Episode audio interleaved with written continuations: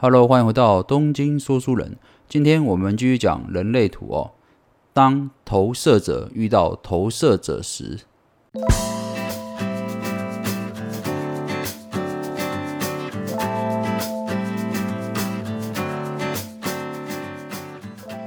，OK。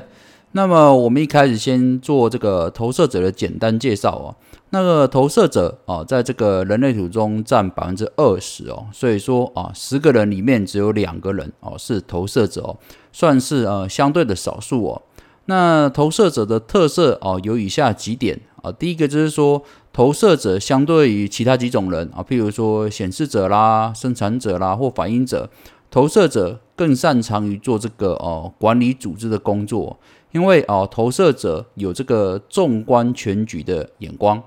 所以说啊，让投射者来管理人事物哦，是最好的哦。而且投射者们也喜欢哦做这样的工作和这样的职务哦。所以像是我们一般理解的管理工作啦、领导者啦，或者是需要激励人心的工作内容哦，都是投射者适合，而且他们也喜欢做的事情哦。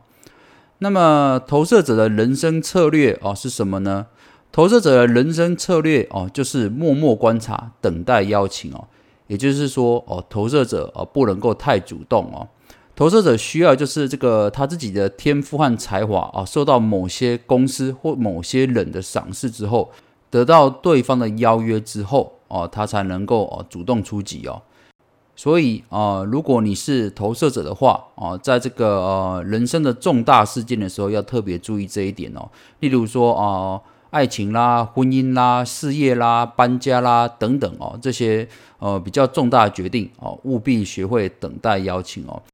因为哦，投射者如果自己主动发起的话，通常哦比较难受到周围的人支持哦，而受到众多的阻碍哦。那当然，在这个等待的过程中，哦，投射者哦也很擅长这个吸收知识嘛，所以哦，投射者在不主动的过程中，他可以在这个空白的时间哦，多钻研自己需要的知识和想学的技能哦，这个对啊每个投射者来讲哦，未来的人生发展或职业规划都是哦非常好的哦。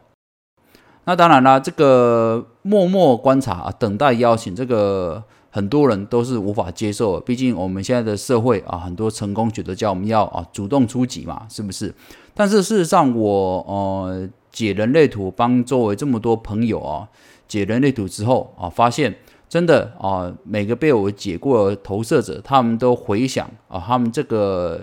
前半生啊啊，这个常常就是自己做主动的出击的时候，主动的呃邀请别人的时候。啊，就容易受到啊挫折感哦。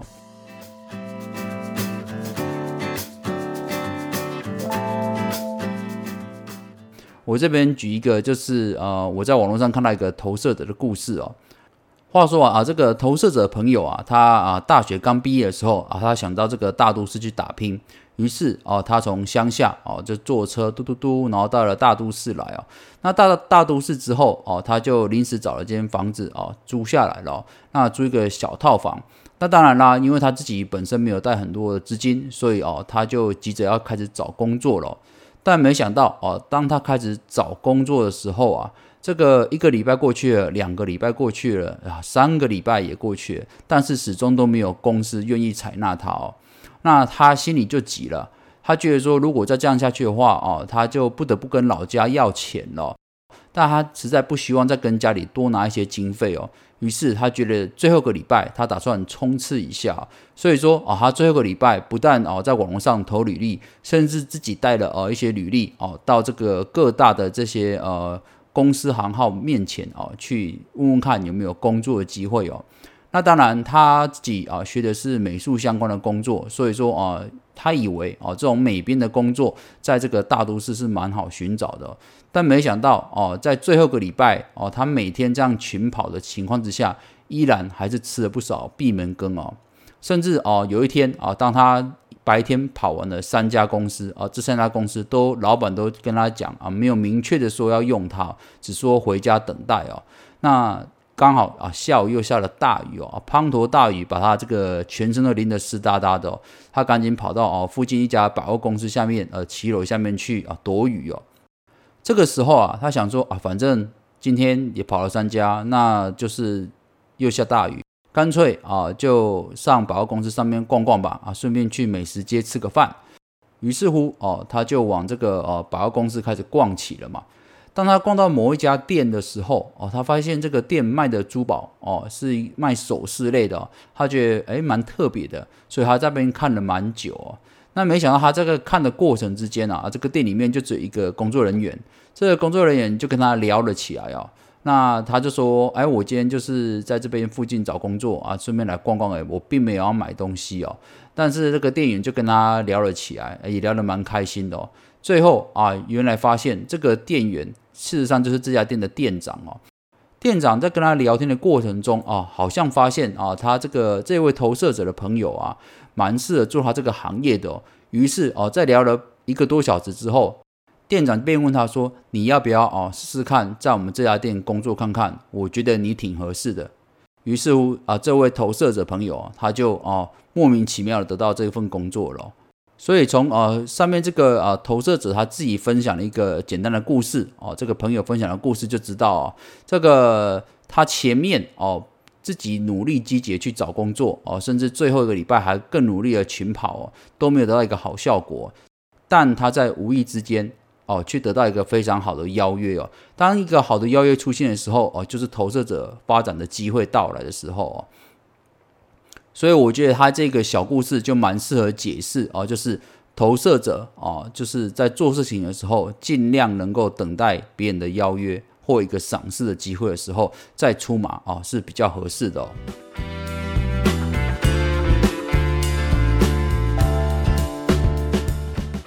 那再来是呃，投射者在工作方面，刚才讲过呃，适合做这个管理阶层的工作嘛。但是因为投射者本身没有见骨这颗水晶的能力啊，所以说精力比较不旺盛啊，体力比较差一点，所以啊，投射者本身的续航力没办法像生产者那么好哦。既然是这样子的话，哦，那投射者其实就不太适合我们现在一般认为的朝九晚五的工作，或者是单纯从事劳力换取金钱的工作，都不太适合投射者。这也是投射者朋友要比较注意的地方哦。那我这边哦，送给这个投射者的朋友们哦，三句肯定句哦，让大家思考一下哦。第一句是在等待过程中，我最重要的任务是做自己喜爱的事情。第二句是全心投入喜爱的事，是为了下一段精彩旅程做准备。第三句是我尊重自己的能量方式，不需要跟上其他人的脚步。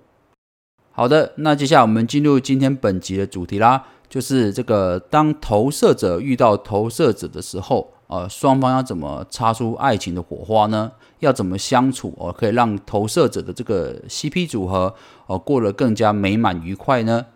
首先，我们刚才讲过这个投射者的基本介绍嘛，投射者他没有办法做出这个主动的动作哦，尽量要等待邀请会比较好。但是呃，这边就出现一个问题啦，两个都是投射者，到底谁要主动呢？到底谁要等待邀请呢？所以事实上啊，这个投射者遇到投射者的时候，就会遇到这个难题哦。那解决的方式哦，哦，就是说双方互相提出邀请哦。因为毕竟啊，这个只有当投射者遇到投射者的时候，没有任何一个人可以做出主动的时候，只能靠双方一起邀约对方哦。这也是啊没有办法的事情。但是啊，要必须注意的是，就是。不论啊，这个双方哪一位投射者哦，男方或女方哦，在邀约对方的时候，必须很明确、礼貌的方式，让对方知道你正在邀约他。因为哦，要让投射者感觉到你正在邀约他，这个动作哦是非常重要的。因为我们刚才讲过投射者的基本介绍嘛，投射者哦，必须要感觉到别人的邀约，才能展现出自己真正的能力跟才华啊。那在感情方面也是一样哦。当呃男方主动邀约女方主动邀约男方的时候，哦，双方的投射者都感受到哦，对方在邀约自己进入一段新的恋情的时候，这个时候投射者才会感到安心哦。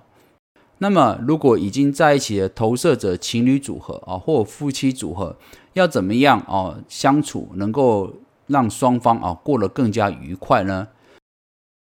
首先啊，这个还是回到投射者的呃基本架构。也就是投射者必须受到赏识这件事情哦。所以说，呃，当投射者和投射者相处的时候，关键在于是你是不是哦能够真正欣赏对方的本质、个性和内涵哦。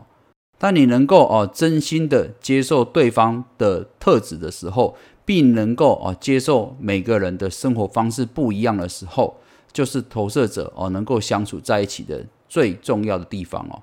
为什么呢？因为事实上每个投射者啊，在对自己的生活方式啊、生活的条约啦，或者是呃作息的时间，都有自己独特的要求。毕竟哦，投射者本身就是非常善于规划事情嘛。当然，对他自己的生活哦，投射者也是有要求的哦。所以啊，这个怎么规划自己的生活，每个投射者都有自己独特的见解。那当两个投射者要相处在一起的时候，那么尊重对方的生活方式，尊重对方的生活作息哦，也是非常重要的哦。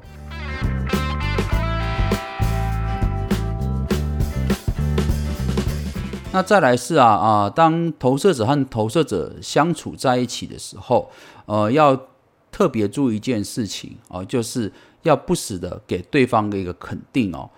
因为啊，在生活中总是一些大大小小的琐碎事情，柴米油盐酱醋茶，每件都是哦看不见的呃要付出的地方哦。但是啊，投射者哦非常需要自己的伴侣给予肯定哦，即使是一件小事情啊，也希望。对方有看见自己的努力哦，所以啊，如果想跟投射者另一半相处好的话，就是要多注意一些生活的小细节。如果你有看见对方做得好的地方，就适时的给予夸奖啊，这个对投射者来说是非常窝心的，而且啊，下次他在付出方面会更加卖力哦。那么最后是呃，这个投射者的夫妻组合啊，如果这个想生小孩的话。事实上，要必须先满足一个条件之后，你们再来考虑哦，要养育下一代的问题哦。呃，为什么呢？因为我们刚才讲过啊，这个投射者对于自己的生活都有要求哦，所以说呃，我会比较建议投射者的新婚夫妻哦，尽量在哦觉得自己的新婚生活已经是自己想要的样子，然后对自己的呃另外一半跟自己的新的生活都已经觉得有一段稳定之后。再来考虑生小孩哦，要不然的话啊，这个会很容易再加上小孩子消耗过多的精力的话，会导致双方投射者的这个心情比较差，而且比较容易出现摩擦哦。所以总结一下啊，当投射者遇到投射者的哦情侣夫妻组合的时候哦，必须注意就是呃双方都提出邀请哦，弥补这个投射者要等待邀请的这一个问题。第一个是。哦，相处的过程中多注重哦对方的生活方式，多给对方肯定啊，给夸奖啊，都是很重要的。然后第三个就是呃，在双方都满意自己各自的生活条件之后，再来考虑生小孩，会对这个投射者的家庭组合是最好的方案。好的，以上就是本期的东京说书人，咱们下回见喽，拜拜。